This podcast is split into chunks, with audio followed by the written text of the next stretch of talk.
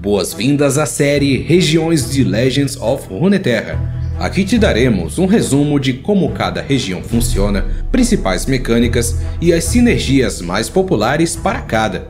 Neste artigo, o baralho de sacrifício da Ilha das Sombras.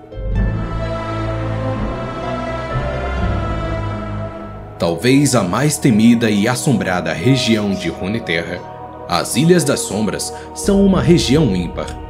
Anteriormente conhecida como Ilha das Bênçãos, a região foi corrompida por atos indescritíveis e agora é o lar de criaturas sombrias e amedrontadoras. Mas como isso se traduz para o jogo?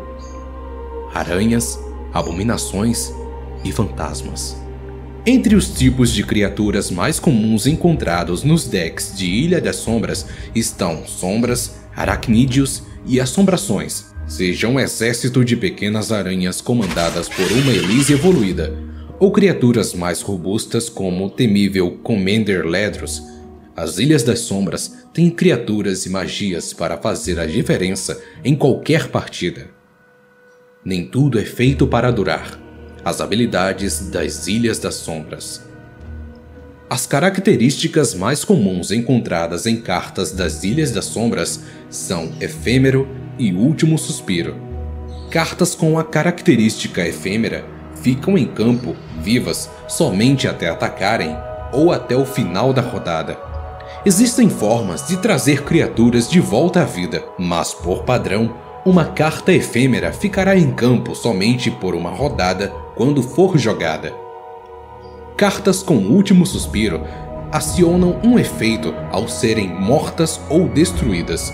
Muitas vezes, essas cartas são colocadas em campo apenas para serem destruídas. Então, avalie bem a utilidade delas. Sinergias e combinações. Em Legends of Runeterra, você pode combinar quaisquer regiões que quiser, mas no momento as combinações mais populares com Ilha das Sombras são Freljord e Noxus. Freljord traz a capacidade de colocar criaturas de custo alto em jogo rapidamente, e a mecânica de congelamento pode incapacitar unidades inimigas, abrindo espaço para que suas criaturas amaldiçoadas causem um grande estrago. Noxus é uma região agressiva, com cartas de alto dano e capacidade de atingir diretamente o Nexus inimigo.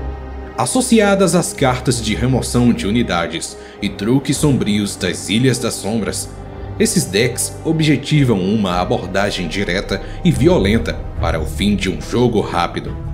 Com essas características e temas em mente, que tal usar Ilha das Sombras no seu deck? Lembre-se, o beta de Legends of Runeterra já está no ar.